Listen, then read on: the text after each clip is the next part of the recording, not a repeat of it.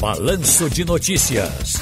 Tá no seu direito. Gabriel Vasconcelos, advogado especialista em proteção de dados, no quadro Tá no seu direito. Doutor Gabriel, que prazer ouvi-lo. Boa tarde, tudo bem?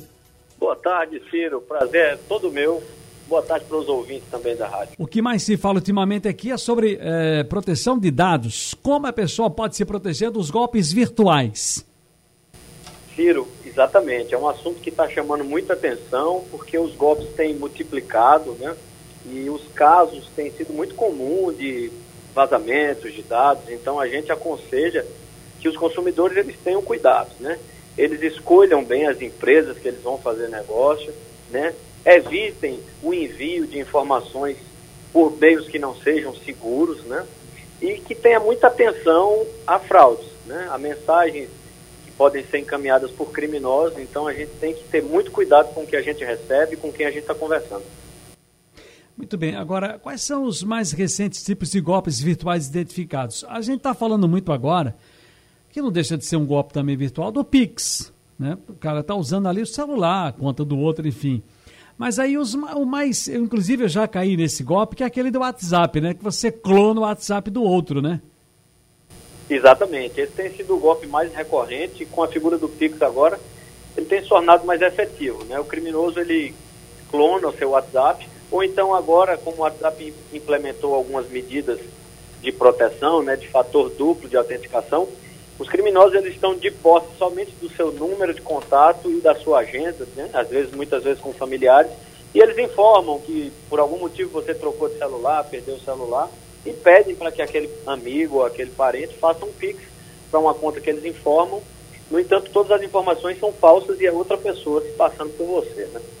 Entendi. Agora, uh, em que outras situações, doutor, a gente, as pessoas devem estar atentas para não deixar os dados pessoais caírem em mãos erradas. Eu, por exemplo, segui depois que fui clonado na semana anterior ao carnaval do ano passado, na pré-carnavalesca, eu estou seguindo o que o próprio WhatsApp indicou. Tem uma segunda, é uma espécie de segunda leitura, segunda chamada, uma segunda cobertura de segurança.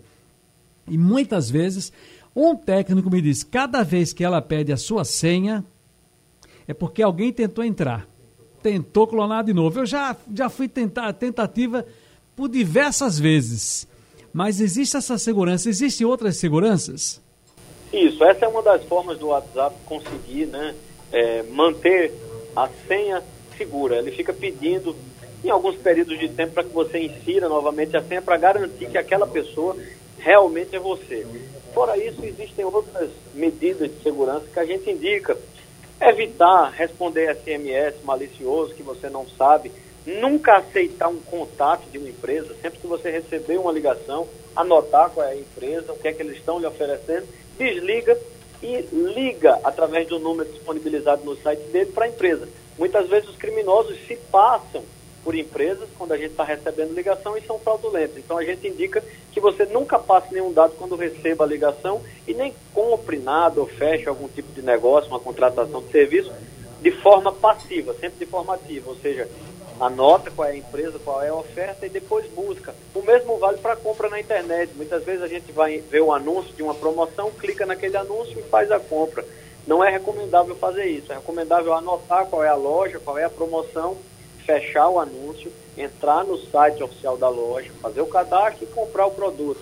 A mesma forma com relação a boletos, muitas vezes é, os criminosos estão enviando boletos ou solicitando através de e-mail atualização cadastral.